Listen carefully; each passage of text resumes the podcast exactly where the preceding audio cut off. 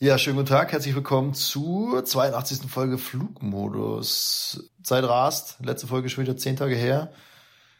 Ich bin noch leicht angeschlagen, ich habe jetzt noch so einen nervigen Reizhusten, aber ich gebe mir Mühe, dass ich das jetzt alles hier rausschneide in der Folge. Ja. Und ich bin immer noch nicht geflogen, aber... Du bist immer noch nicht geflogen, aber es ist ja ein Flieger-Podcast. Ja, ist ja ein Flieger-Podcast, ja. Ist ein perfekt, ja. Ja.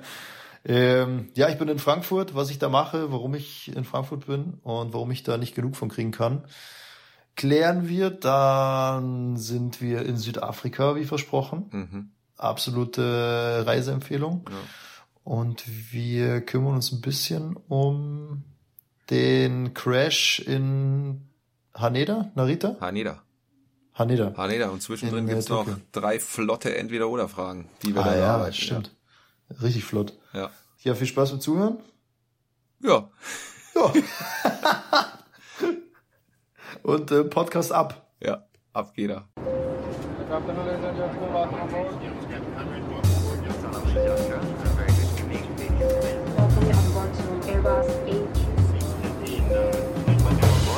Airlines flight MH4 from Kuala Lumpur to London. Flight time of 6 hours and uh, 35 minutes.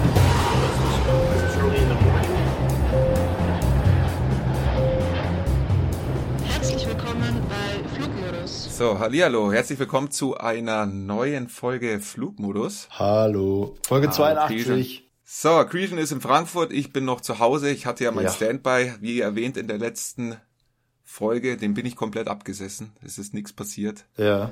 Jetzt sitze ich immer noch zu Hause und äh, freue mich drauf tatsächlich, dass morgen endlich wieder losgeht, dass ja. ich wieder fliegen kann. Das Planmäßig.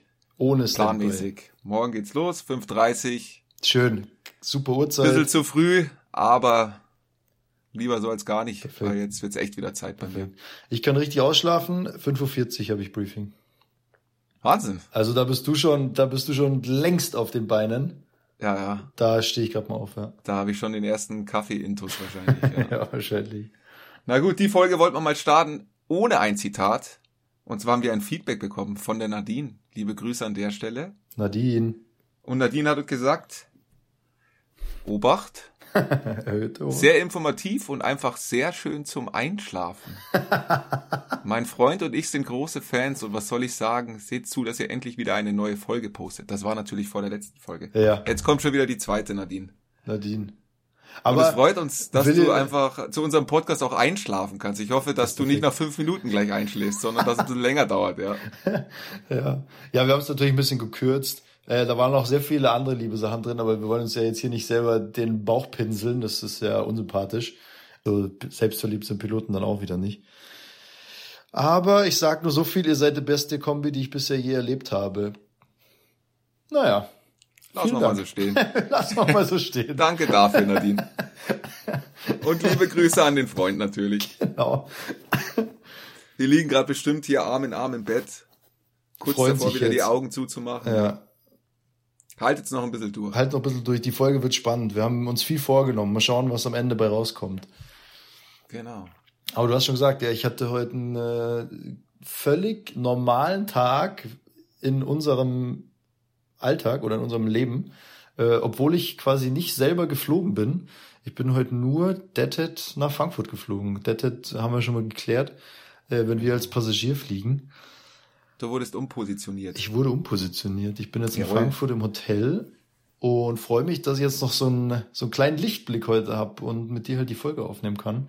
Weil sonst ist heute nicht viel passiert. Das ist dann so ein, also unterbrich mich, wenn, wenn dein Tag gravierend anders aussieht, aber in der Früh stehe ich dann auf, äh, mache was zu essen, pack mein ganzes Klump zusammen, ähm, zieh mich um. Ah, ich, ich fliege übrigens in Uniform immer. Weiß nicht, wie du das machst.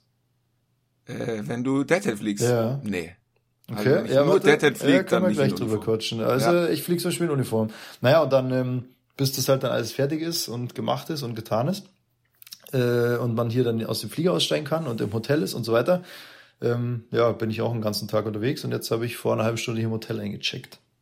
Und wenn wir beide dann fertig gewesen wären zum Aufnehmen, hättest du mich sogar in Uniform gesehen, weil ich mir dachte, ja komm, ich brauche mir jetzt auch nicht umziehen, dann können wir direkt aufnehmen. Dann schade. ist der Spirit da. Aber schade, immer wieder ein schöner Anblick, dich in Uniform zu sehen. Kann man sich nicht dran satt sehen, tatsächlich. Ja. ja. Weil dann äh, ja, hätte ich dir den, äh, hätte ich dir das natürlich gegönnt, aber dann dachte ich mir, nee, komm, wenn du jetzt auch noch fünf Minuten brauchst, dann ja. ziehe ich noch schnell um. Und jetzt. Ja, nee, bei mir war es auch entspannter Tag. Ich war tatsächlich, also ich bin richtig motiviert. Ich bin ja heute an meinem freien Tag freiwillig in die Firma gefahren. Nee. Ja. Hör auf. Zum einen, weil ich da was austauschen musste, ein Diensthandy, was jetzt ausgetauscht ja. worden ist. Und ich habe wirklich ein bisschen so ein schlechtes Gewissen, dass ich einfach gar keine Ahnung mehr habe, weil ich so lange nicht geflogen bin, dass ich da einfach nochmal auch mich ein bisschen da ja. nochmal vorbereitet habe auf alles Mögliche und mir den Flug schon mal so ein bisschen angeguckt ja. habe. Und ja, nicht, dass ich da morgen dastehe. Ja, ja, ich habe schon irgendwie ein schlechtes Gefühl auch. Und jetzt fühle ich mich ein bisschen besser vorbereitet für morgen. Ja, du musst. War jetzt tatsächlich fast eineinhalb Monate und ich bin mal gespannt, wie es morgen läuft. Aber es ist ja tatsächlich Jetzt nicht wie ganz wie Fahrradfahren, aber man ja. verlernt es ja echt nicht. Du sitzt ja. dann im Flieger und auf einmal ist alles wieder da. Ja. Die ganzen Automatismen greifen wieder. Wenn ich, wenn du mich jetzt fragen würdest, welchen Knopf musst du wann drücken, so, könnte ja. ich dir wahrscheinlich nicht sagen. Aber in der Situation, wenn ich drin sitze, klar. läuft's von alleine. Aber da musst du, glaube ich, also ein bisschen einordnen natürlich, weil wenn jetzt die Leute hören, ich habe gar keine Ahnung mehr. Ja. Also dann kriegen die ja Gänsehaut und die kriegen ja sowieso schon Gänsehaut wenn wir beide hier weiß Gott was erzählen. Aber du musst natürlich ein bisschen äh, ordne mal ein, so deine äh, oder was meinst du damit, wenn wenn du gar nichts mehr weißt? Ich meine, das ist ja übertrieben. Ja, es geht ja eher sozusagen, äh, sag ich mal, für das, was man am Boden alles macht, die ganzen mhm. Schalter, mhm. die du vorher umlegst. Du hast ja da wirklich so Items, sprechen wir, so mhm. Abläufe von Hebeln, die du umlegen musst. Und die hast du ja eigentlich intus, die weißt du auswendig und es ist eigentlich, finde ich, mittlerweile nach der Zeit, damals hast du die im Kopf auswendig gehabt, mittlerweile ja. ist es mehr so ein Muskelgedächtnis ja, schon fast. Ja, ja, ne? voll. So, du gehst rein, guckst einmal nach oben an das Overhead-Panel und dein Arm geht sofort die Richtung ab, weil er weiß, was er machen muss, so ungefähr, ja. Und es ist natürlich eh immer alles abgedeckt, äh, falls du da einen Schalter vergisst, dann gibt's eine Checkliste, wo du das wieder auffangen kannst und so. Also ist eh alles sicher. Ja. Aber ja, selbst wenn du mal länger draußen bist, es ist Wahnsinn, wie schnell man wieder reinkommt, ja, wenn es irgendwo tief abgespeichert ist. Ja. Alles, ja. Und wie man so gewisse Sachen macht man immer im Paket. Also wie kann ich das beschreiben? An einer bestimmten Stelle im Flug mache ich etwas und dann mache ich aber zu der einen Sache mache ich noch vier andere Sachen dazu. Und wenn ich die nicht zusammen machen kann, dann habe ich so im Hinterkopf, ja. okay, ich kann jetzt gerade noch nicht zuhören oder also das dauert halt vier Sekunden, ja. Aber wenn ich unterbrochen würde in diesen vier Sekunden, müsste ich das erst fertig machen, damit ich weiß, okay, dieses Arbeitspaket ja. habe ich abge, abgearbeitet, das ist immer weg für diesen Flug. Und äh, vorm Flug genauso am Boden. Wenn ich zum Beispiel einen Outset-Check mache, dann mache ich immer drei, vier Sachen, bevor ich losgehe. Äh, und dann weiß ich, okay, jetzt kann ich losgehen. Das ist wie so ein, wie so, keine Ahnung, kennst du das von früher noch, wenn man so sagt, ah, ich muss, in zehn Sekunden muss ich bei dem Baum da vorne sein, sonst sterbe ich. Oder so, kennst du das? Kennst du das nicht? Und dann musst du, hast du dir nie selber so Challenges gestellt? Also sowas nicht. Ja, okay, aber so, keine Ahnung. Äh, ich muss jetzt das nächste Auto, was vorbeikommt, darf nicht rot sein. Keine Ahnung, sonst ja, okay. bin ich heute Abend im Training schlecht oder so. Weißt du, ja, ich meine, ja. ja. So ein bisschen, dann, dann weißt du so, okay, ich muss jetzt Outside-Check machen. Ah, da muss ich erst noch meine vier Knöpfe drücken, dann kann ich einen Outside-Check machen. Ja. Es ist irgendwo immer als Paket abgespeichert. Ja, das stimmt schon. Genau. Ähm, so, jetzt, genau. bevor wir es vergessen, apropos Pakete abarbeiten, warum fliegst du, du fliegst nicht in Uniform? Wie, ich flieg nicht in Uniform? Wenn du privat, also wenn du, wenn, Ach so, ja. wenn du Deadhead fliegst. ja, ich find's halt einfach angenehmer. Fliegst. Ich verstehe, warum du es machst, weil es ist immer mühsam, Uniform einzupacken. Ja. Weil da natürlich die Chance auch hoch ist, dass du was vergisst. Ja. Wenn du es an, wenn du es anhast, dann weißt du auf jeden Fall, okay, wenn genau, ich jetzt ja. zu diesem Flieger gehe, habe ich sicher alles dabei, ja. Und wenn du halt alles einpacken musst, was du normalerweise nie machst, weil du packst ja, ja nie die Uniform eigentlich ein, ja. dann kann schon mal sein, dass du was vergisst. Deswegen ist es sicherer in Uniform auch so einen Positionsflug anzutreten, ja. Das ist tatsächlich der einzige Grund. Und weil, und weil natürlich schon, du benutzt andere Wege als normaler als wenn ich jetzt normaler Passagier wäre. Und ähm, was natürlich gut ist, aber die Leute gucken halt immer zweimal. So, äh, was macht der jetzt hier? Also die, die Kollegen, die halt wirklich gerade aktiv. Am Sicherheitspersonal. Genau, die ja. und, und die Polizei und der Zoll und so weiter. Die schauen sich alle, okay, was macht der hier? Da musst du deinen Ausweis zeigen und sagen, ja, ich flieg Deadhead, ähm, so und so. Und dann checken die das. Also ich finde es irgendwie smoother und wie du sagst, also ich finde Uniform einpacken finde ich nervig. Das stimmt. vergesse ich 100 pro irgendwas. Hast du, Anschlussfrage, hast du eine, was hast du dabei, wenn du jetzt fünf Tage unterwegs bist von Uniformteilen? Weil du gesagt hast, Uniform packe ich nicht ein. Also ich, ich pack nur Hemden und T-Shirts ein. Also ja, Unterzieh-T-Shirts. Ja, ja, also die Hose, die hält sowieso sehr lange. die aus, aus Genauso wie das Sakko, das hält ja auch Ewigkeiten, ja. bevor du es mal reinigen musst ja. eigentlich. Und Hosen wasche ich dann immer nur zu Hause. Ja. Aber Hemden kannst du natürlich jetzt nicht äh, ein Hemd fünf Tage lang anziehen. Das geht nicht. Ja. Das geht nicht. Ja. Von daher, ich packe auch nur T-Shirts und, und Hemden ein. Ja. Das war's. Ja gut. Wo geht's denn hin bei dir? Socken natürlich. Morgen. Ja, stimmt, Socken. Ja, Socken und Unterwäsche, okay, gut. Ähm, Für mich geht's, geht's jetzt nach Düsseldorf eine Nacht, ja. dann eine Nacht Budapest und dann zwei Nächte Rom. Oh. Das ist halt ziemlich geil, ja. Direkt nächste Frage. Wenn du zwei Nächte in Rom bist, wie machst du es mit ja. deinem Koffer? Ich nehme ihn mit. Ja? Okay. Ja. Ich habe das früher mal gemacht, wo das alles noch sicher war und äh, Planstabilität da war, aber ja. mittlerweile weißt du ja auch nicht mehr, fliegst du dann wirklich nach Rom oder ja. am Ende musst du dann doch irgendwo anders hinfliegen, weil was auch immer passiert an diesem Flughafen und deswegen, äh, wenn du dann woanders hin musst und dein Koffer ist in Rom, dann hast du ein Problem. Ja, das stimmt. Deswegen habe ich ihn immer bei mir. Ja, okay, da wüsste ich, da kann ich es nicht pauschal sagen. Ich würde wahrscheinlich jedes Mal, würde es mir überlegen.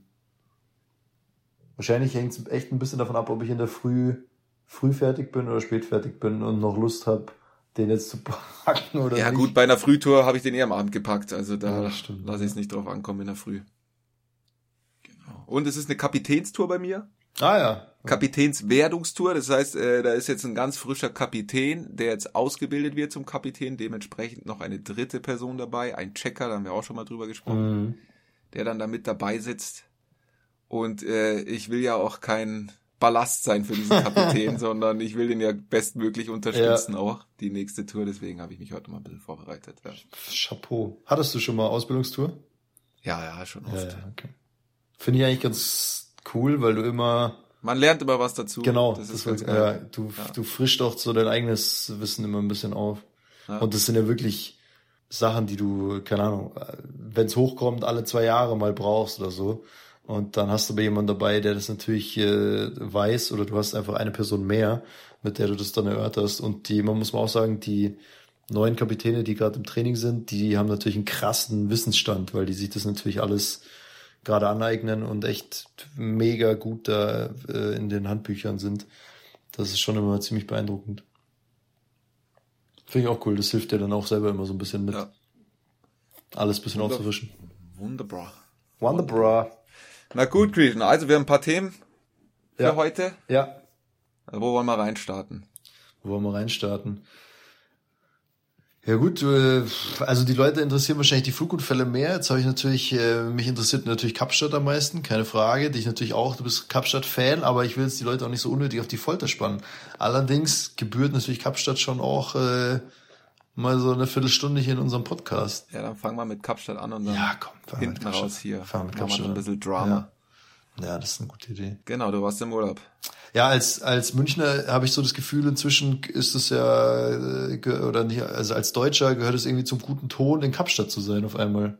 Das ist ja, das ist ja Wahnsinn. Als ich klein war, war das so, war das der Gardasee da war immer so, ja, fahr zum Gardasee, fahr zum Gardasee, dann kommst du da an. Ich war noch nie am Gardasee. Du warst noch nie am Gardasee. Ich war noch nie in meinem Leben am ja, Gardasee. Ja, ist kein, kein guter Ton. Genau, das schreckt mich nämlich ab, weil wenn da jeder hinfährt, dann will ich da nicht sein eigentlich. Ja, kannst jetzt beruhigt hinfahren, die sind alle in Kapstadt. Ja, okay. Das ist also, da ist, das ist Wahnsinn. Du fliegst zwölf Stunden ans andere Ende der Welt, nur Deutsche, nur Holländer. Unfassbar. So ist also richtig krass. Und gefühlt irgendwie jeder. Also du vielleicht ja auch ein bisschen kolonialbedingt alles, gell? Äh, wie soll ich sagen, diese die Infrastruktur und Straßennamen und Firmen, die jetzt da schon über Jahrzehnte arbeiten, die auf jeden Fall kolonialbedingt. Aber ich glaube, das hat jetzt nichts damit zu tun, dass jetzt Berliner und Münchner und Düsseldorfer nach Kapstadt fliegen. Also ich, ich glaube, das ist wirklich einfach ja Instagram und äh, die, die Leute, also ich weiß nicht, das ist ja, wenn du dir die Flieger anschaust, wie ausgebucht die auch sind, das ist unfassbar. Ja. Also da ist jeder Flug ausgebucht, da brauchst du nicht äh, überlegen, Standby dahin zu fliegen. Genau deswegen sind wir auch äh, mit unserer Lieblings-Airline über, über Katar. über Katar geflogen, genau. Und da haben wir noch Plätze bekommen. Ja, es ist auch nicht stark frequentiert. Ne? Ich nee. meine, damals ist ja auch hier South African Airlines auch ja. noch regelmäßig geflogen. Ja. Aber die gibt's ja auch nicht mehr. Gibt's auch, auch nicht mehr. Ich glaube, die gibt's noch. Obwohl, ich meine, ja, ich glaube, puh, das ist jetzt halt. Irgendwas war mit denen, ich bin mir jetzt auch nicht mehr sicher. Das ist jetzt Halbwissen. Ich glaube, die gibt's schon noch, aber da geht er, also, ja, zumindest fliegen die nicht nach Deutschland. Ja, heftig. Also dahin kommen ist schon mal, ich sage, also du kommst da schon hin, keine Frage. Wenn wir uns jetzt ein normales Ticket gebucht hätten, geht es natürlich. Aber ja, wenn du da Standby fliegen willst und halt nicht ganz so viel bezahlen möchtest, dann musst du schon ein bisschen nach Alternativen schauen. Das haben wir dann auch gemacht. Ähm, ja, und wenn du mal da bist, das ist halt Wahnsinn. Also das ist das Paradies auf Erden. Du hast im Winter halt, in unserem Winter hast du halt das allergeilste Wetter. Du hast echt ein Preisniveau, was deutlich unter europäischen Preisniveaus liegt also ich kann mir schon vorstellen, wie du jetzt letzte Woche erzählt hast, da in Mexiko, du kommst da an nach so einem elendslangen Flug und dann ist zwar das Wetter geiler, aber der Rest ist viel teurer als bei uns. Dann denkst du dir auch so, mhm. ja, pff, also dann, äh, ja, irgendwie so ein bisschen Ernüchterung macht sich dann breit. Ja, und irgendwie ein völlig verrücktes Land. Also so, das ist, ich finde, das macht schon viel gedanklich mit einem, wenn du da so durch die Straßen läufst als, als Weißer, überprivilegierter Mensch, der da zum Urlaub machen quasi dahin fliegt. Und dann bist du dort so als Durchschnittseuropäer auch einfach, auf der einen Seite bist du halt ultra reich im Vergleich zu den Locals. Mhm. Und gleichzeitig bist du ultra arm im Vergleich zu Leu äh, ganz vielen anderen Leuten, die halt da willen sich dahinstellen und Weingüter betreiben und Yachten besitzen und äh, also das irgendwie finde ich das krass. Also du, du, das ist so ein einziges, äh, ja, ich weiß auch nicht, so ein einziges Einordnen von, von Situationen. Du hast halt ständig so im Hinterkopf, okay, abends solltest du eigentlich nicht allein unterwegs sein. Tagsüber musst du auf dein Zeug schauen. Äh, also mir wurden Flipflops geklaut am Strand. Mhm. Wo ich mir dachte, weil ich halt einfach, keine Ahnung, wenn ich sonst am Strand bin, weiß ich nicht, dreimal im Jahr auf Griechenland, äh, auf Kreta in Griechenland oder irgendwie in Italien oder äh, am Ballermann, dann kannst du die ja da liegen lassen, dann liegen die da drei Stunden später auch noch. Und ich habe einfach nicht dran gedacht. Und wirklich innerhalb von zehn Minuten waren, äh, wurden uns zwei Paar äh, Flipflops geklaut. Die guten Birkenstock auch noch, oder was? Ja, ein paar Birkenstock, ein paar Flipflops. Ja wo du dir wirklich so denkst, ah, okay, also und, und am helllichten Tag, und da, wir waren nicht die Einzigen, also da waren ja bestimmt, äh, weiß ich nicht, 10.000 Leute an diesem Strand. So, also da wird dir dann ständig so bewusst, ah, okay, äh, also irgendwie, klar, die, die, die, die, die Locals haben nichts, die warten auf so eine Gelegenheit. Und irgendwie denkst du, also auf der einen Seite wurde dir was geklaut, aber du bist in so einer Situation, dass du dir denkst, ja, okay, selber schuld. Also wie dumm hier quasi, oder was, was denkst du dir mit Schuhen hier rumzulaufen quasi? Also es ist völlig skurril, ich weiß nicht. Und dann fährst du trotzdem ein bisschen so ins, ins Outback oder ins Hinterland und dann hast du da halt Weingüter, wo du denkst, boah, also wie wunderschön und wie, äh, ja, atemberaubend ist es hier gerade. Und dann sitzt du da äh, trinkst da Wein und, und lässt es dir gut gehen, die Sonne scheint, du kriegst irgendwie noch so, so, ähm, wie heißt es, so Käse oder irgendwie so Antipasti oder so dazu. Mhm. Und gleichzeitig weißt du ja, drei Kilometer weiter ist irgendwie ein Township, wo die Leute ja. nicht mal, weiß ich nicht, nicht mal fließendes Wasser für, für eine Toilette haben. Ja, da geht die Schere halt weit auseinander. Boah, du kannst es irgendwie gar nicht so richtig an dich ranlassen, weil du, ja, also das Land lebt vom Tourismus und irgendwie ist es auch falsch zu sagen, ja, da darf jetzt keiner hin, weil das ist irgendwie ausbeuterisch und so, das finde ich jetzt auch nicht ganz korrekt. Ich meine, warum sollte so ein schönes Land das jetzt nicht mit anderen Menschen auf der Welt teilen? Und gleichzeitig ist, ist es halt so unfassbar arm und du kommst dir eigentlich total schlecht vor, weil du dir halt denkst, ja, muss ich jetzt wirklich hier Wein trinken und muss ich jetzt wirklich weiß ich nicht, ans Kap der Guten Auf der anderen fahren. Seite, wenn du jetzt das Land nicht bereist, sind die trotzdem arm. Das ändert genau. nichts an dem Zustand. Ja, das, ja. das wollte ich damit sagen, ja. ja. Aber trotzdem hast du, oder habe ich diese Gedanken, wenn du halt da durch die Stadt fährst oder äh, ey, wir sind da in so ein, in so ein äh, Tierreservat gefahren, haben da die, die Giraffen und Elefanten zu uns angeschaut mit dem Mietwagen und auf dem Weg, das war hat so zwei Stunden gedauert aus Kapstadt raus, oder zweieinhalb eher. Und dann kommt, dann gibt's original Straßenschilder, wo dann steht, ähm, nächsten 30 Kilometer ist äh, also nicht anhalten, nicht mhm. Fenster untermachen und Zentralverriegelung. Ähm, Hijack äh, Area. Danger Area. Danger Area, ja. Hijacking ja. für die nächsten 30 Kilometer, Alter. Naja, dann äh, hast du da wirklich Leute, die halt von den umliegenden Weinanbaugebieten da die Weintrauben klauen und dir auf einem Highway, man, also du fährst da mit 100 kmh entlang und die laufen da einfach rum und quer über die Straße und, und wollen dich abbremsen und dir Weintrauben verkaufen ins Autofenster und halt dann gleichzeitig irgendwie deine Brieftasche und irgendwas dir klauen. Ja. Also es ist irgendwie ist es crazy und ja, gleichzeitig halt wunderschön und und eins der schönsten Länder, was ich je gesehen habe. Ja. Ich war auch mal, das ist schon sehr sehr lange her. Ich glaube, da war ich 14 oder 15 mit der Familie damals. Und der Freund meiner Mutter ist Südafrikaner. Wir sind ja. damals aber in der Nähe von Durban waren wir da ah, viel ja, unterwegs. Und da kann ich mich auch dran erinnern. Da sind wir mit zwei Autos unterwegs gewesen und mussten auch durch so ein Township. Ja. Und vorne halt die Eltern und hinten ich mit meinen Brüdern in dem anderen Auto. Ja. Und dann sind wir vorher stehen geblieben und er meinte halt dann noch zu uns, egal was jetzt passiert in diesem Township, ja. wenn jetzt da einer vors Auto springt oder sonst was, auf gar keinen Fall stehen bleiben. Ja wir fahren da durch und falls da drin irgendwas passiert, dann rufen wir nach diesem Township ja. die Polizei an. Aber auf gar keinen Fall da drin stehen bleiben. Das hat sich so eingeprägt bei mir, das weiß ich noch bis heute. Ich dachte, boah, wie krass ist das hier, ja. Und da habe ich echt die Hosen voll gehabt.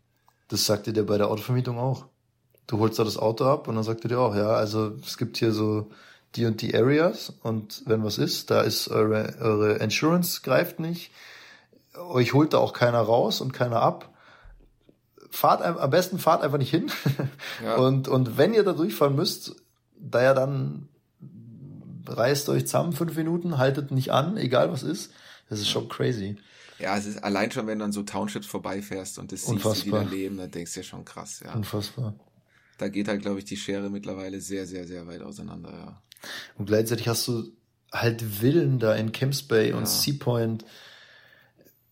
Also, unglaublich. Ich habe mal gelesen. Was hast du für eine Route gemacht so generell? Also Kapstadt und dann hier so der Klassiker mit Tafelberg, Kap der guten Hoffnungen, hier die Pinguine angeschaut und so weiter oder wie genau. war bei dir? Wir waren zu viert unterwegs mit äh, richtig guten Freunden von uns noch.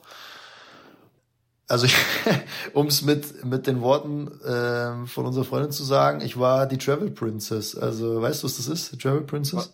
Die Travel Princess. Die Travel Princess. Nee. Ich habe mich quasi äh, einfach auf äh, an den gemachten Travelplan rangeklingt. Ja. Weißt du, ich meine, also ich habe ich hab die Airbnbs aussuchen lassen, ich habe unsere ja. Weingüter raussuchen lassen. Ich habe ja. einfach nur gesagt, alles klar, ist mir völlig egal, weil hier scheint die Sonne. Ob ich jetzt diesen oder jenen Wein trinke, ist mir egal. Ich, wir können gerne das machen, worauf ihr am allermeisten Bock habt. Ich klinge ja. mich einfach ein. Du und, warst aber auch schon mal in Kapstadt. Für dich war es jetzt nicht das erste Mal. Ja, aber beim letzten Mal echt nur zwei Tage. Und da war ich auch wirklich nur in, in Cape Town ähm, ah, okay. und in Stellenbosch, also zum äh, diese diese Weingüter da eben anschauen. Und dieses Mal halt ähm, bis in ne, zwei Wochen, ziemlich genau zwei Wochen. Und wir sind aber auch ein bisschen rumgefahren. Haben uns äh, das Hinterland angeschaut, wie gesagt, sind so ein Tiereschutzreservat da gefahren, da Safari gemacht, French Hook, und um Kapstadt halt rum, also Sea Point, mhm. ähm, Camps Bay. Und ja, mit dem Mietwagen runter, äh, Kap der guten Hoffnung, wie gesagt, wie du sagst, die Pinguine da angeschaut. Boulders und ich dachte Beach immer, so, ne? Boulders Beach, ich dachte immer, ja. das ist alles, also direkt an Kapstadt ist das Kap der guten Hoffnung, dachte ich. Aber du fährst ja nochmal zwei Stunden zum Kap der guten Hoffnung da runter. War es so lang? Das weiß ich gar nicht mehr. Ja. Anderthalb oder so, ja. Ah, okay. Und noch ein Fun Fact, Kap der guten Hoffnung ist nicht der südlichste Punkt am Kontinent. Richtig. Also es ist nämlich der Southwesternmost Point. Ja. Und es äh, steht auch auf diesem Schild da. Da ist natürlich Cape of Good Hope. Äh, die Koordinaten kannst du natürlich das obligatorische Touri-Foto machen. Southwesternmost Point. Und der südlichste Punkt ist noch ein Stück weiter ähm, rüber Richtung Indische Ozean. Also ich weiß auch nicht, warum das Kap der Guten Hoffnung so berühmt ist. Hat man aber so auf dem Schirm immer, gell? Dass man ja, denkt, das ist genau. der südlichste Punkt Afrikas, ja. ja. Ist es aber nicht. Naja, also die wirklich die klassische Touri-Route. Ja, und halt, also wirklich die krassesten Restaurants, das hört sich dann alles so, so an, als ob wir da weiß Gott was für Geld ausgegeben hätten. Aber es ist, wenn ich bei uns in München normal essen gehe, kann ich da in Kapstadt essen wie ein König. Und das ist Und du kriegst unfassbar. richtig gutes Essen. Genau, ja. und du kriegst unfassbar gutes Essen. Ja, ich war halt nach dieser Zeit mit meinem Freund, war ich, äh, mit meiner Familie war ich nochmal mit einem Kumpel da, ja. Anfang 20 irgendwann. Haben wir genau ähnliche Tour gemacht, sind dann aber noch bis nach Hans Bay, glaube ich, ah, das ja, ist. Ja. Wo wir dann da dieses Käfigtauchen gemacht haben mit den Das hast du schon Haien. gemacht? Das habe ich gemacht, ja. Erzähl sofort. Ja, ich, tat, ich fand es tatsächlich gar nicht so spektakulär, wie ich es mir Was? erhofft hatte, ja ja gut, da war ich halt auf so einem Adrenalintrip, so, ja, Hauptsache Action so ungefähr. Ja. Und ich dachte ja, wir haben uns ja vorher die Videos angeschaut auf YouTube, wieder irgendwelche weiße Haie diese Käfige angreifen ja. und so. Und wir dachten halt, keine Ahnung, ob sowas passiert uns wahrscheinlich auch oder so, ja. ja. Aber letztendlich äh, fährst du halt raus mit dem Boot und du hast ja diesen Käfig, wir haben ja jetzt keinen Tauchschein, du kannst ja auch dich wirklich reinlassen ins Wasser, runter. Aber das war so ein Käfig, der am Boot direkt dran war ziehst dann dein Neopren an, weil es natürlich arschkalt ist, ja. das Wasser da. Und äh, dann hauen sie da einen Thunfisch rein, locken die weißen Haie an und ziehen ihn halt so an diesem Gitter vor dir vorbei, dass der ziemlich nah an dir vorbeischwimmt. Ja. Aber das Wasser ist erstens sehr trüb gewesen, also du hast jetzt da keine fünf Meter weit gesehen, sondern okay. maximal zwei oder sowas und hast ihn wirklich nur kurzzeitig gesehen, wenn er da an dir vorbeigeschwommen ist. Alter, ja. Und der hat sich ja auch nur für diesen Thunfisch interessiert. Er wollte einfach diesen Thunfisch haben ja. und äh, gut war's dann, ja. Also es war schon interessant und spannend ja. und auch mal geil, sowas äh, live zu sehen, so einen weißen Hai. Aber ich dachte halt in der Vorstellung, das ist ja viel krasser bestimmt. Ja. Auch, ja. War so auf der To-Do-Liste, wollten wir unbedingt machen, haben wir dann auch gemacht. Wir haben es uns nicht Mittlerweile getraut. wahrscheinlich auch unbezahlbar geworden, kann ich mir vorstellen. Nee, es geht, weil wir haben ja. mal nachgeguckt. Also, was heißt es geht? Ist, nach deiner Erzählung jetzt finde ich es dann schon auch wieder teuer, aber es kostet, glaube ich, 120 Dollar oder so. Ja, okay, da geht's echt noch. Also es, bei, bei mir ist das jetzt schon wieder, ich weiß nicht, wahrscheinlich zwölf Jahre her oder so, okay. als ich das gemacht habe. Ja gut, die Haie sind auch zwölf Jahre älter, die sind auch ruhiger inzwischen. Gelassener, die ja, werden ja auch ruhiger mit dem Alter. Die werden auch ja. ruhiger mit dem Alter. Der ja, sieht klar. auch nichts mehr, der Hai. Ich meine, der hat damals schon wenig gesehen, trübes Wasser, der erkennt wahrscheinlich den Thunfisch nicht mehr. Die haben ja auch grauer Star, ist ein ganz großes Problem bei denen, gell? Ja, ja ich glaube auch. Die sehen dann immer weniger mit dem Alter, schwierig, ja. Ja, aber wir haben es uns echt, also ich habe es mir nicht getraut. Oder ich hätte es mir nicht getraut.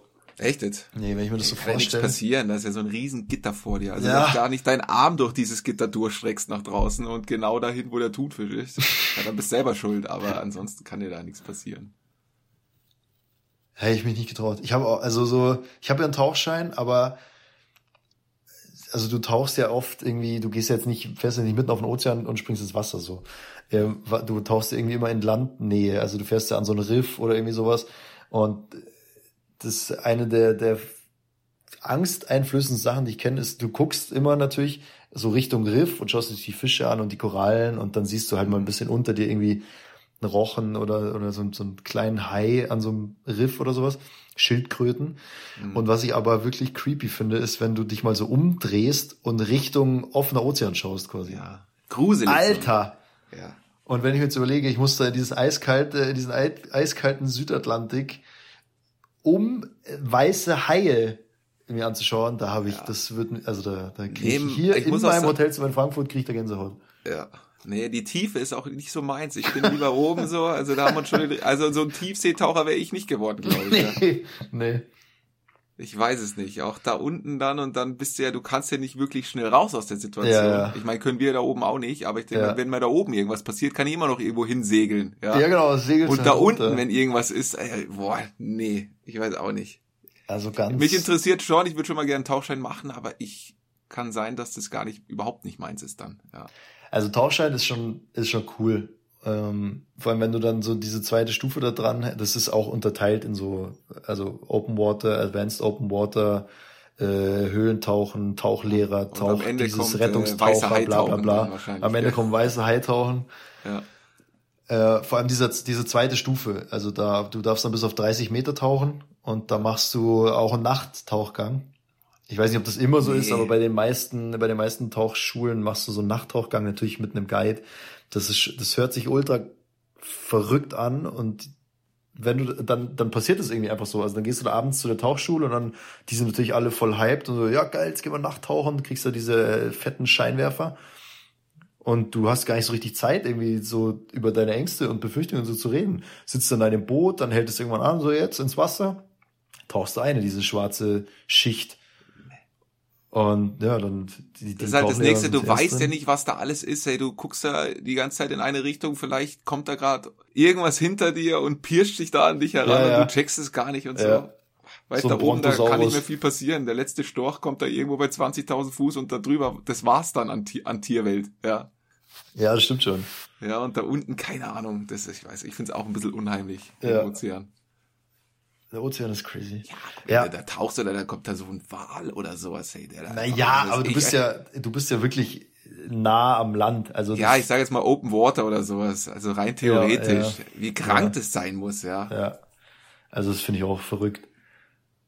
Ja, aber irgendwie ist es halt auch ein bisschen so ein, so ein Reiz. Also hinterher hast du schon auch ein geiles Gefühl, weil du denkst ja, irgendwie hast du auch deine, deine Ängste und, aber es sind ja jetzt, es sind ja Instinkte eher, das ist ja jetzt gar nicht so eine Angst. Also du hast jetzt nicht oft einem offenen Ozean zu tun, so dass ja. du schlimme Erfahrungen gemacht hast oder so. Es ist ja einfach nur so ein Instinkt, der tief in dir sagt, da irgendwie gehörst du hier nicht so richtig hin. Und es wird dir halt auch die ganze Zeit, wenn du da bist, wird dir das natürlich bewusst, weil du hörst nichts, ohne die Taucherbrille siehst du nichts. Äh, du bist total, also selbst wenn du jetzt irgendwie schnell sein willst, du bist halt total langsam, du kannst ja. nicht einfach wegrennen, du kannst nicht mal, ja, genau. nicht mal einen Schlag verteilen, weil du, äh, äh, ja, also, du bist halt da. Du kannst deinen Fluchtinstinkt da unten nicht ausleben, den null, musst du komplett unterdrücken, null, ja. Komplett unterdrücken. Und du bist halt echt Gast und, äh, zu Gast, ja. Du bist echt zu Gast und, und schaust dir das alles mit einer Ehrfurcht an und bist, ja, danach schon auch ein bisschen stolz, wenn das dann alles gut ging und du halt wieder oben und draußen bist und trocken und warm. Ja, also Kapstadt ist krass auf jeden Fall. Wer noch nicht da war, wie gesagt, viele Deutsche können es nicht mehr sein, die noch nicht da waren. Meine persönliche Statistik. Ja, also an Aber, die Jungs am Gardasee, jetzt wird's Zeit für den Location Nee, bleib Change. in Kapstadt. Ja. Ich will auch nicht, also ich will auch nicht mehr so weit fliegen. Ich würde auch lieber wieder an Gardasee. Bleib wieder an Gardasee. in Kapstadt. Ja. Dann habe ich da meine Ruhe im Gardasee. Ja, und die, die jetzt noch am Gardasee sind, sollen nach Kapstadt. Die sollen sich mal Kapstadt angucken, genau. Genau. Ja. Schaut euch das mal an. Äh, ich habe mal gelesen, Michael Schumacher, wie es auch immer dem gerade geht, hat da unten oder hatte vermutlich viel eher da unten ein Haus, was auf einer drehbaren Plattform stand, damit immer, damit er quasi dem Sonnenstand äh, folgen konnte. Damit das Wohnzimmer immer im, äh, im Sonnenstand ausgerichtet ja, hoffentlich war. auch eine gescheite Solaranlage am Dach, dass sich das auch lohnt, gell? ja, genau. Ja, crazy. Also die Häuser da unten oder generell das Leben da unten man kann es gar nicht so richtig beschreiben. Absolut sehenswert, erlebenswert. Ja, keine Ahnung. Du merkst, dass das junge Leute sind, die da viel machen wollen, die da geile Cafés aufziehen, die da geile Restaurants aufziehen, viel, also in, für Afrika ist da halt total viel Tech-Industrie und, und Standort, Riesenhafen, du hast halt irgendwie so ein internationales Publikum, ja, viele Künstler, extrem viele Models und, und Stimmt, ja. Fernsehindustrie. Also da, die Landschaft ist einfach so atemberaubend, dass da einfach ultra viel so Auto-Werbespots und, und, und Beauty-Werbespots und sowas gedreht werden. Was dann halt bei uns im, im Frühling und im Sommer ausgestrahlt wird, das drehen die halt in unserem ja, Winter genau. da unten. Da sind so viel schöne so, Menschen. So ein Bachelor oder sowas kannst du immer mal abdrehen, So ein Bachelor, oder? Genau. Ist ja gerade wieder. Ist das? Ja doch, na klar, das ist gerade wieder in Südafrika. Logisch. Echt? Ich ja, weiß klar. nicht. Ich bin da nicht up to date. Aber so eine Heidi Klum ist da bestimmt auch mal gern mit ihren Topmodels oder sowas. Die sind bestimmt, bestimmt auch mal gern. Ja, ja, bestimmt. In Kapstadt, ja.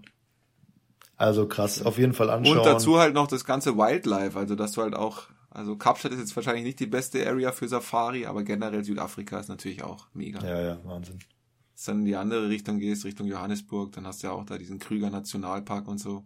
Da waren wir jetzt nicht, aber in diesen Naturschutzgebieten, die da halt im Landesinneren sind, die sind jetzt winzig im Vergleich zu diesem Krüger Nationalpark, aber trotzdem, wenn du da bist, ist es auch riesengroß. Also du kannst es nicht abfahren, dieses Gelände.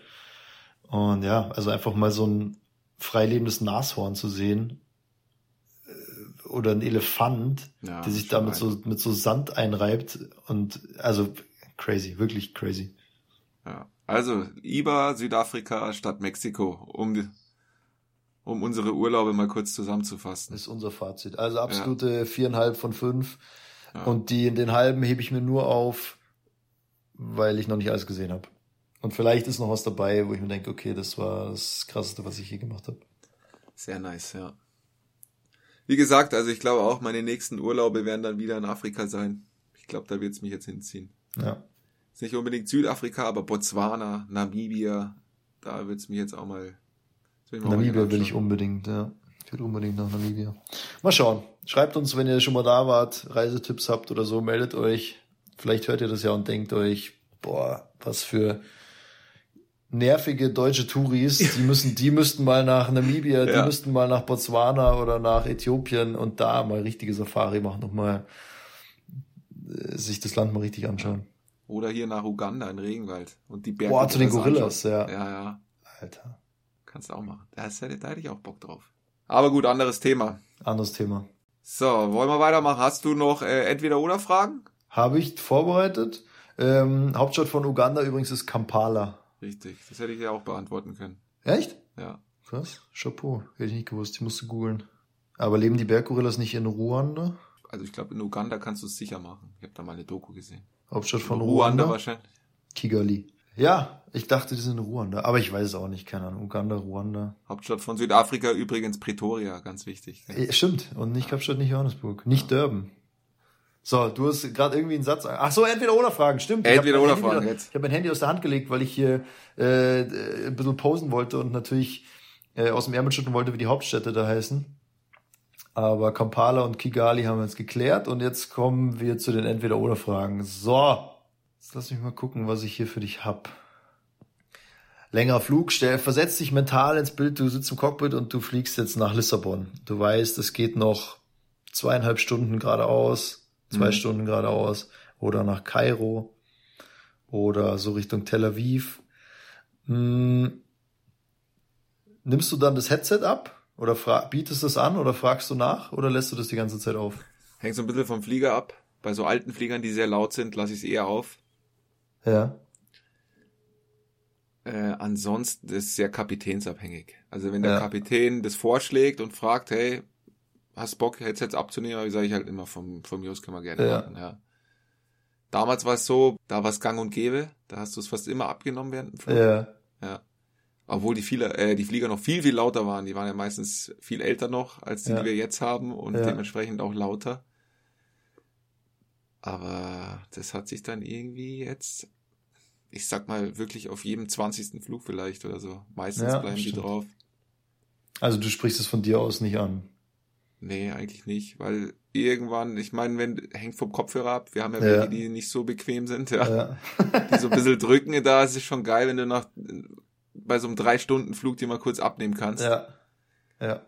Aber ansonsten ist halt auch, also die Lautstärke ist halt das, was sehr vorteilhaft ist, wenn es schön ruhig ist dann. Das stimmt, ja. Mit dem Noise Cancelling. Aber Ansonsten haben wir die Möglichkeit, um das einmal zu erklären, wir haben vorne auch Lautsprecher. Die können wir aufdrehen.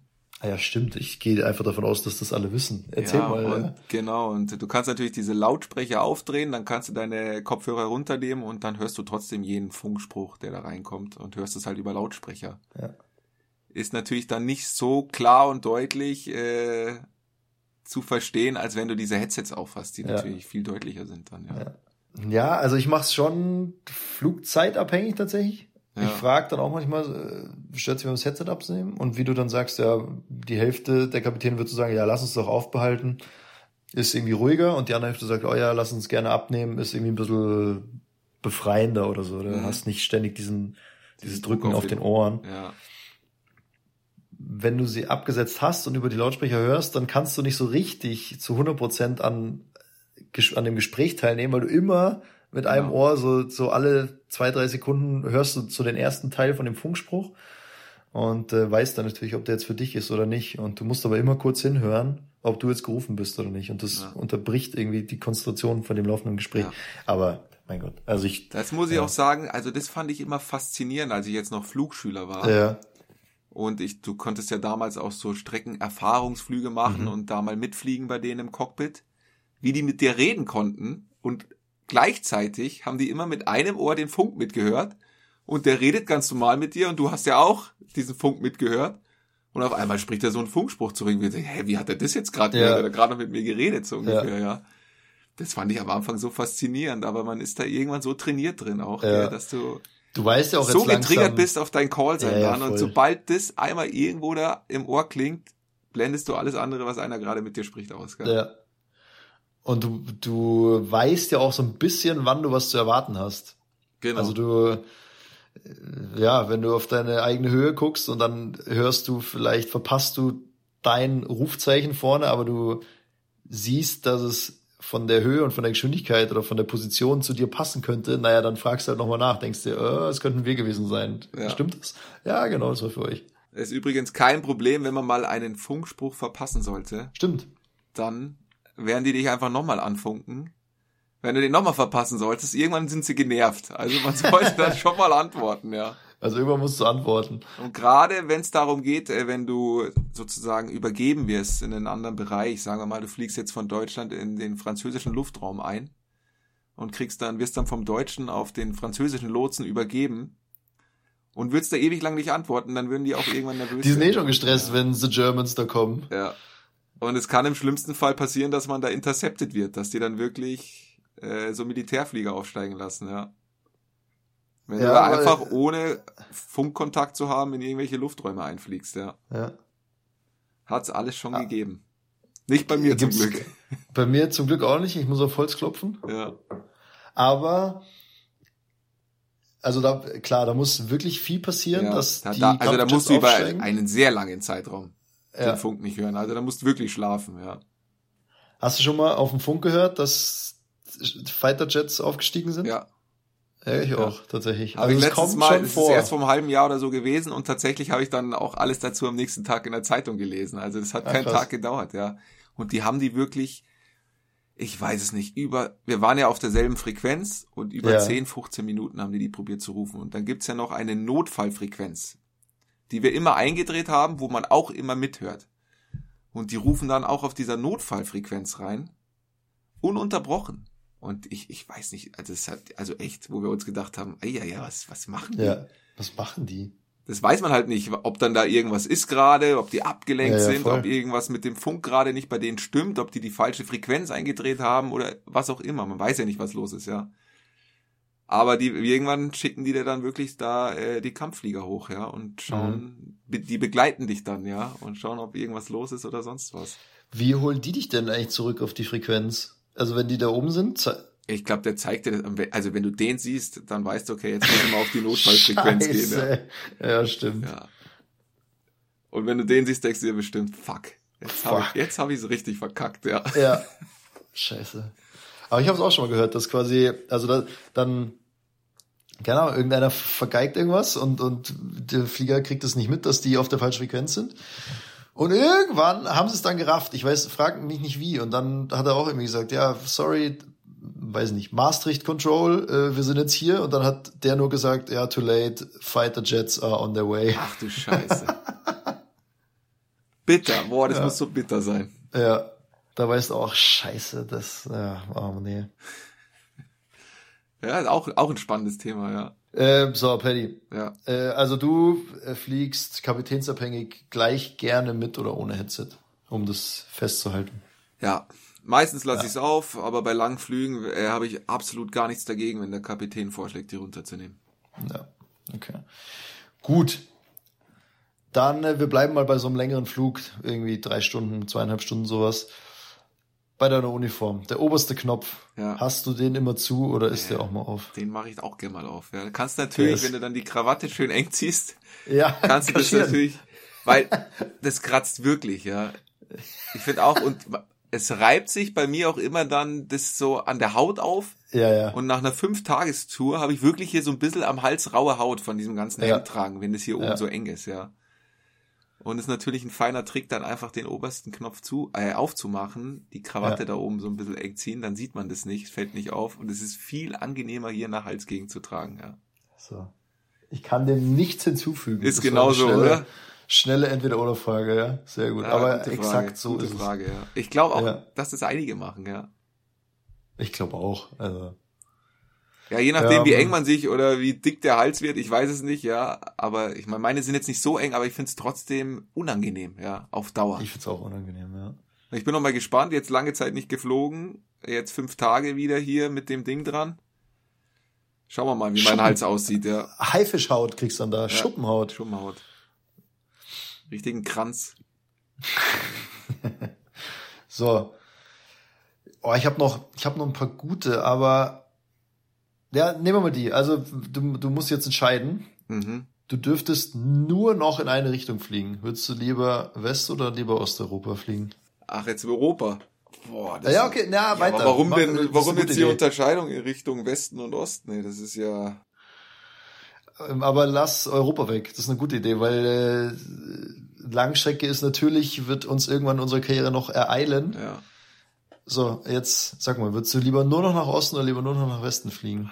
Ich glaube, also ich muss ja sagen, wenn du jetzt, sagen wir mal, nur noch Richtung Westen fliegst auf Langstrecke, bist du ja fast nur noch in Amerika.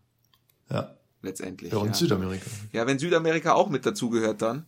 Also komplett alles, Amerika. Alles im Westen. Ja, dann alles Westen, im Westen. Also von mir aus auch Marokko, von mir aus auch, hm, was gibt's da noch? Mauretanien, Nigeria. ja, nee, dann würde ich sagen eher Westen, weil ich äh, eigentlich jetzt aus, abgesehen von meinem letzten Urlaub in Mexiko finde ich Südamerika, Mittelamerika ziemlich geil. Ja. Äh, ich glaube Nordamerika auf Dauer Kanada war ich jetzt noch nicht, aber USA, ja. ich jetzt die ganze Zeit in den USA, mir fehlt da so ein bisschen die Kultur so in, den, in der USA. Das, das geht mir da so ein bisschen ab, finde ich, ja. Weil ansonsten, wenn ich jetzt unterscheiden müsste, Nordamerika nur, dann würde es mich eher nach Asien ziehen. Dann würde ich sagen, lieber Asien, bevor ich immer ja. nach Amerika fliege. Aber ich finde Südamerika geil. Zeitverschiebung ist natürlich ein Faktor, auf den, auf, auf den ich eigentlich raus wollte. Ach so. Also hast du jetzt, fällt es dir leichter in, in Amerika? Also ich find's geiler, Richtung Westen zu fliegen und dann sich anzupassen. Okay. Weil, äh, wenn du jetzt, sagen wir mal, ich hatte jetzt diesen Flug nach Mexiko, du fliegst weg, keine Ahnung, mittags rum, mhm. um 12 und kommst dann um 16 Uhr Ortszeit da an. Ja. Bist aber zwölf Stunden geflogen oder sowas. Ja. Hast da wahrscheinlich ein bisschen gepennt am Flieger und bist dann in so einem Rhythmus, dass du einfach extrem früh ins Bett gehst da ja. Also meistens gehst du echt so bis todmüde ja, um 19 8 Uhr, Uhr ja. 19, 19, 20 ja. Uhr, weil es dann bei uns schon wirklich nach 12 ist. Ja. Gehst früh ins Bett und stehst um 6 Uhr morgens auf und bist topfit, ja. Das ist ja so ein Rhythmus, da würde ich hier nie reinkommen in Deutschland. Deswegen finde ich das immer geil, wenn ich, wenn ich da in Richtung Westen fliege und denke, hey, geiler Rhythmus eigentlich, ja. Und dann viel schwieriger finde ich diesen Weg Richtung Osten. Also da sich anzupassen, finde ich viel schwieriger vom Jetlag her als andersrum. Also was mich schon nervt, ist, dass man so früh müde ist. Weil ich denke mir dann schon, ja, Alter, jetzt ist halb acht, halb neun. Ich kann nicht mehr gerade ausschauen, ich muss jetzt ins Bett und du denkst dir aber so, ja, irgendwie würde ich schon auch gerne noch in eine Bar oder ein Bier trinken oder irgendwas. Ja, oder aufs Taylor Swift-Konzert, was auch immer. Oder aufs Taylor Swift-Konzert, ja. genau. Äh, aber was ich, wo ich voll mitgehe, ist, was ich ultra geil finde, ist so früh wach zu sein. Also ich würde das ja, hier auch gerne können. Also wirklich um fünf, genau, sechs aufstehen sein, und du bist topfit, der fühlt sich ja. voll ausgeschlafen. Finde ich auch richtig geil. Ja. Aber wenn ich drüber nachdenke, ich glaube, ich würde lieber nur noch nach Osten fliegen. Aufgrund des Jetlags ja, oder jetzt aufgrund der Länder, die du ja, Letzteres. Ja. Und das Essen auf jeden Fall. Also äh, östliches Essen hunderttausendmal geiler als westliches. Ja, gehe ich mit. Ja, ich, und du hast mehr, wie du schon sagst, du hast mehr von der Welt, was da quasi ist. Ja. Also, ich meine, Australien ist auch östlich von uns. Also, ich würde, wenn ich mich entscheiden müsste, würde ich, glaube ich, lieber nur nach Osten fliegen. Ja. Vielfältiger. Es ist ein bisschen vielfältiger. Mhm. Mhm. Bei mir ist es halt Südamerika. Ich finde Südamerika geil. Kapstadt auch östlich. Stunde voraus. ist eine Stunde. Ja, das ist natürlich ein Riesenvorteil, nach Südafrika zu fliegen. Du hast keine Jetlag. Das ist schon richtig geil. Das ist krass, ja. Du bleibst einfach in der Zeitzone fast. Am Gardasee übrigens auch nicht. Ja. Um den nochmal schmackhaft zu machen für so, alle, gell? Um, um nochmal, ja. äh, äh, kommt alle wieder quasi. Aber gut, äh, in Europa wäre es bei mir aber tatsächlich Westeuropa. Ja, definitiv. Ich würde einmal über Frankreich, alles dann noch westlicher von Frankreich, da würde ich dann auch immer. Spanien ja, genau. finde ich halt geil. Ja. Portugal sowieso. Malotze. Ja, da könnte ich auch öfters hin. Stimmt. Auch, aber ja, auch oft wegen dem Essen, weil einfach auch geiles Essen da ist. Ja. In so eine Paella könnte ich mir reinlegen. Da, da, da kannst du mir echt. Paella Paddy. Oh, richtig geil, hey. Folgentitel Paella Paddy. Ja. Paella Paddy und die und Käfigtauchen. ja, genau. Paella Paddy beim Käfigtauchen. Ja. Das ist unser, das ist unser Folgentitel. Oder weiße Hai Paella. Ist auch nicht schlecht. Weiße Hai Paella ist auch gut, ja. Grauer Star Paella. ja, gut. Ja, das waren drei Entweder-Oder-Fragen. Ja, geil. Jetzt ist die Frage, wollen wir das äh, mit diesen Flugzeugsachen einmal groß aufrollen und das, wow, wir verschieben immer alles in die nächste Folge eigentlich, gell? Ja, wir verquatschen uns immer. Ja.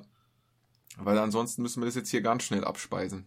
Ich bin, ich weck einmal kurz die Nadine auf, gell? Weil die wird jetzt schon Ach schlafen so. wahrscheinlich. Ja, Nadine! Nadine, bitte! Wir würden jetzt noch, Nadine aufwachen, ja. würden jetzt noch was Spannendes erzählen. So, jetzt, die ist wieder So, das da. war's Nadine mit der Folge da. jetzt, ja. Gute Nacht. Nadine ist wieder da, alles klar. Ja komm, lass uns das doch durchquatschen. Okay, genau. Es gab einen äh, Flugzeugunfall, wie ihr bestimmt alle mitbekommen haben, Anfang mhm. des Jahres in Japan. Mhm. Flughafen Haneda. Tokio? Tokio, genau. Und dort ist dann eine, ein 350, ein Airbus 350 bei der Landung auf einen anderen Flieger geprallt. Eine den Dash kennst du, 8. eine Dash, ja. Das eine war ein ganz normaler äh, Passagierflieger und das andere war einer von der Küstenwache, weil die hatten ja dann ja. zu dem Zeitpunkt da Erdbeben. Ja. Und der war wahrscheinlich auf so einer Rettungsmission etc. Und äh, tragischerweise sind die dann auf der Bahn zusammengeprallt. Äh, soweit ich weiß, sind von dem einen Flieger haben alle überlebt. Von ja. dem großen Passagierflieger. Und von dem anderen, ich glaube, hat nur einer von acht Leuten oder so. Nur der Kapitän, ja. Nur der Kapitän sogar. Nur der Kapitän. Genau, da sind natürlich jetzt die Ermittlungen am Laufen, deswegen weiß man noch nicht abschließend, was jetzt da genau passiert ist und warum und wer den Fehler gemacht hat. Ja, was ich gehört habe, ist, dass diese Maschine tatsächlich eine Landefreigabe bekommen hat. Ja. Und das macht es dann eigentlich schon sehr wahrscheinlich, dass die, der Dash-Flieger, also dieses Rettungsflugzeug, ja. unerlaubterweise auf die Bahn gerollt ist, wo es nicht hätte rollen sollen. Ja. Und das ist wahrscheinlich dann so kurzfristig, dass die anderen nicht mehr reagieren konnten und dann sind sie da auf der Bahn zusammengestoßen. Und was erstaunlich ist an diesem Unglück ist eigentlich, dass die aus diesem Flieger alle Passagiere rausbekommen haben. Und wer diese mhm. Bilder gesehen hat, wie der dann abgebrannt ist, das sah schon wild mhm. aus, ja. Das sah krass aus. Und was ich halt gehört habe, äh, gehört habe, ist, dass wirklich auch zum großen Teil die Disziplin der Japaner dazu beigetragen hat, dass da wirklich alle rausgekommen sind und äh, da nicht wirklich jeder jetzt hier sein Handgepäck mitgenommen hat etc. Ja. Was auch gern mal vorkommt, wenn man so andere mhm. Videos mal sieht, wo Leute evakuieren, dass dann trotzdem da jeder seine Gucci und Louis Tasche doch noch hier unter ja. Ärmel eingespannt ja. hat, ja. ja. Und das ist natürlich jetzt schon mal ein gutes Beispiel, ja. Wie wichtig das ist, dass da wirklich alle zack, zack, raus aus dem Flieger und egal, was da noch an Bord ist, liegen lassen, sondern in dem Fall wirklich da auf die Flugbegleiter hören und so schnell wie es geht aus diesem Flugzeug raus, weil wer weiß, wie lange es ja. dauert, bis dann wirklich komplett abgebrannt ist, ja. Ja. Genau, du hast gesagt, die Ermittlungen dauern noch an. Also wir wollen jetzt gar nichts so richtig zum, zum Hergang oder wer jetzt da schuld ist oder wie sowas passieren kann. Das machen Experten jetzt. Das wird noch das wird, das, eine Zeit das wird dauern. ein bisschen dauern, ja. Bis sowas das können wir jetzt unmöglich hier äh, kurz abfrühstücken. Ja, also was wir jetzt eigentlich machen wollten, ist so ein bisschen so erklären, was eigentlich danach passiert oder was bei dieser Evakuierung passiert. Zum Beispiel. Auch aus Sicht des Cockpits. Also ich, wir können ja mal so ein bisschen die Sicht des Cockpits. Also ich gehe mal davon aus, dass die den vielleicht sogar im letzten Moment noch gesehen haben. Also die Sichtbedingungen waren jetzt wahrscheinlich nicht die besten, aber. Es war halt dunkel. Es war dunkel, ja. Aber wahrscheinlich so spät, dass du dann nicht mehr reagieren kannst und durchstarten genau. kannst. Genau. Und dann, wenn der schon, dieser Aufprall schon da ist, kannst du eh nicht mehr durchstarten, dann war's das, ja. ja. ja. Das ist halt nicht, es ist nicht wie beim Auto, dass du quasi nach links lenkst und dann siehst du was und dann lenkst du nach rechts und in der Sekunde lenkt das Auto nach rechts, sondern gerade so ein 350, so ein Langstreckenflugzeug, sau schwer. Ich sage jetzt mal bestimmt 250 Tonnen wiegt der. Mhm. Würde ich jetzt mal schätzen. Und klar, wenn du dann die Schubhebel da nach vorne donnerst, dann dauert das ein paar Sekunden, bis der die Kraft und den Schub aufbaut, dass du da quasi wieder in den Steigflug übergehst. Richtig. Ähm, die haben den Flieger einfach zu spät gesehen und dann ist es, ja, dann war es einfach zu spät. Also du kannst es dann nicht mehr recovern. Und setzt dann da auf. Ich weiß gar nicht, ob das Fahrwerk hat es, glaube ich, ausgehalten. Ähm, vorne, glaube ich, das Fahrwerk ist kollabiert. Genau. Das heißt, der Flieger lag so auf der Nase, auf was der da Nase vielleicht so dann, ja. und dann von der von der Bahn runter, was natürlich den für den Flieger, ich meine, der ist natürlich sowieso, selbst wenn er nicht ausgebrannt wäre, wäre das wahrscheinlich ein Totalschaden, wenn der von der Bahn abkommt.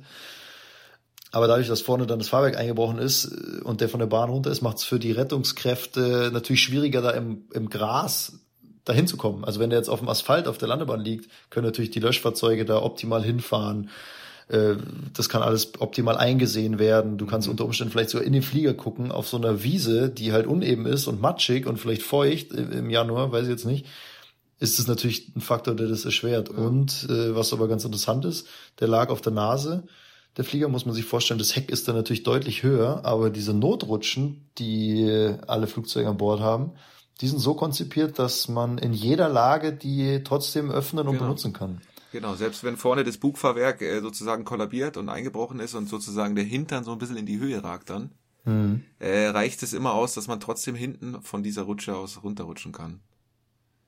Und äh, es Richtung Boden schafft, ohne da runterzufallen ja. dann noch, ja. Ja. Und ich denke halt auch, also vielleicht wussten es die Piloten, was da passiert ist, und dann weißt du ja auch erstmal natürlich, fuck, das wird zur Evakuierung führen, definitiv, ja. Aber ich, hinten stelle ich es mir ganz schlimm vor, weil die erwarten eine Landung und auf einmal macht es wahrscheinlich einen Knall. Du hast keine mhm. Ahnung warum. Als nächstes siehst du wahrscheinlich irgendwie so Flammen um dich rum oder so. Mhm. Und diese Ungewissheit und auch nicht zu wissen, was da ist, ja. äh, stelle ich mir krass vor hinten in der Kabine dann, ja. Ich habe ge gehört, das weiß ich jetzt aber nicht, ob das sicher stimmt, dass das eine Triebwerk wohl noch an war. Mhm. Das weiß ich jetzt was natürlich crazy ist, weil wenn du auf die Seite evakuierst, wo das Triebwerk noch läuft, also da läuft ja auch Sprit permanent rein, da ist ein Abgasstrahl, der, keine Ahnung, ein paar hundert Grad heiß ist und du willst einfach nur weg und raus im Dunkeln, bist halt auch noch, stehst völlig unter Schock als Passagier und weißt vielleicht einfach erstmal gar nicht, wo du hinrennen sollst, dann dreht auch noch dieses Triebwerk da. Also das finde ich krass, wenn dieses Triebwerk wirklich noch an war. Ich weiß nicht wie lange, aber also weil du auch gerade meintest, die Disziplin der Japaner hat geholfen, die da so schnell in Anführungszeichen sage ich jetzt mal rauszubekommen. Wir haben jetzt gerade nochmal nachgelesen, es hat wohl sieben Minuten gedauert, ja. bis die Evakuierung größtenteils abgeschlossen war. Sieben Minuten hört sich schnell an.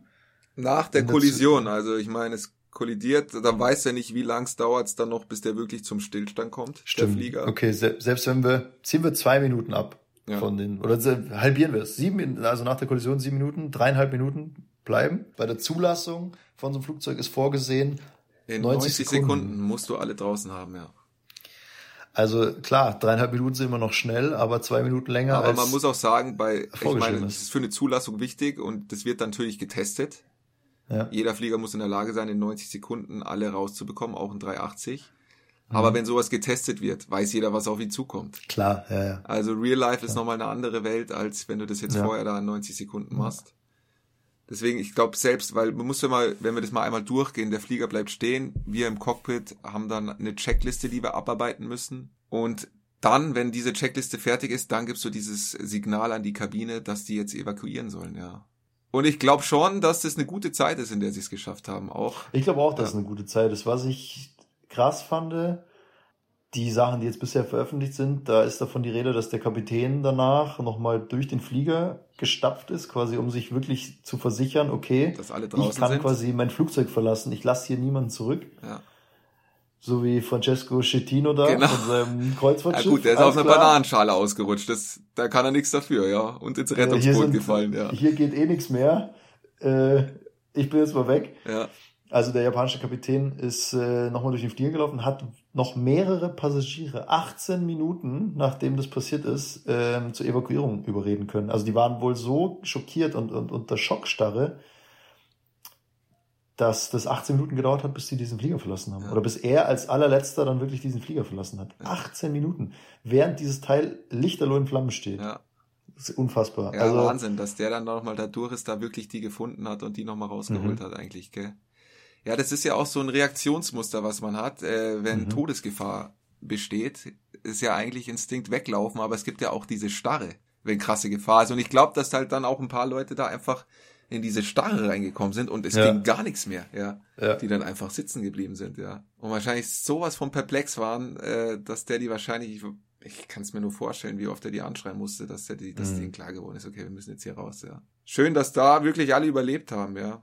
Total. Also die, die, die Feuerwehr kommt dann da natürlich an die auch, glaube ich, 90 Sekunden Reaktionszeit haben, oder? Ja. Müssen die nicht auch 90 ja, Sekunden? Ich weiß nicht genau, aber ich sein? glaube schon. Die haben auch so eine gewisse schon. Zeit, wo sie überall sein müssen dann, ja. Ja. Die kommt da an, dunkel, panische Leute, die da rumlaufen, äh, Riesenflughafen, andere Flugzeuge, die da unter Umständen rollen, Pushback machen, Taxi machen, wie auch immer. Ich meine, gut, die kannst du relativ schnell einfangen, einfach den Funkspruch abgeben. Jeder hält jetzt seine Position dann rast die Feuerwehr dahin, es ist dunkel, du weißt nicht so richtig, was passiert. Ist jetzt noch jemand drin, ja oder nein? Fängst du das Löschen an? Sind alle raus? Also, es ist wirklich krass. Und sobald du da rausgerutscht bist, hast du ja auch diesen Fluchtinstinkt. Also du, du weg, läufst ja. ja weg, weg vom Flugzeug. Also du, ja. Aber du bist halt echt auf einem Flughafen, andere Flieger, Fahrzeuge. Deswegen finde ich das auch so krass, jetzt, äh, wenn jetzt so Kapitän dann auch er ist natürlich irgendwie so ein bisschen heldenhaft auch. Und es ist ja auch dieses mhm. Ding, der Kapitän verletzt als, verlässt als letzter das Schiff, ja? ja. Ist ja auch so und bei uns ja auch so sozusagen beigebracht, ja. Wir helfen als Co-Piloten bei der Evakuierung. Und der Kapitän geht ganz am Schluss dann mit Dokumenten und sowas dann von Bord, ja. Aber es muss ja auch, für uns vorne ist es ja eine Extremsituation, wo du ja in diese Angst reinkommen kannst oder in diesen dieses Flüchten so schnell wie es geht, wie geht's ja. weg von hier, da dann nochmal hier die Ruhe zu bewahren und zu sagen, hey, ich gehe jetzt hier noch einmal durch diesen brennenden Flieger da. Du musst mhm. mal, es, irgendwo muss ja überall das Feuer dann von außen schon gekommen sein. Ja, ja. Und schau, ob da jetzt noch einer ist, hey. Finde ich saukrass. Ja. Denke ich mir jedes Mal, hey.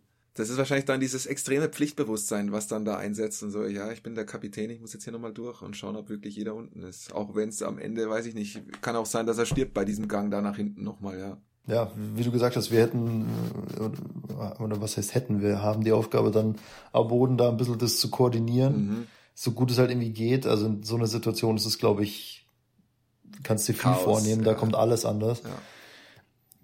Ja, irgendwie schauen, die Leute zusammenzuhalten, vielleicht sowas wie ein Headcount anfangen.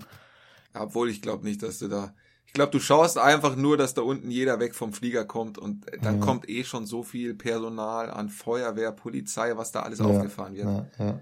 Ich glaube, da wirst du dann nicht mehr viel machen da unten. Wahrscheinlich nicht.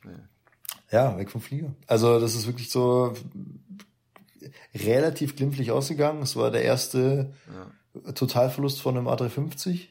Ist ja ein relativ neues Flugzeug. Ja.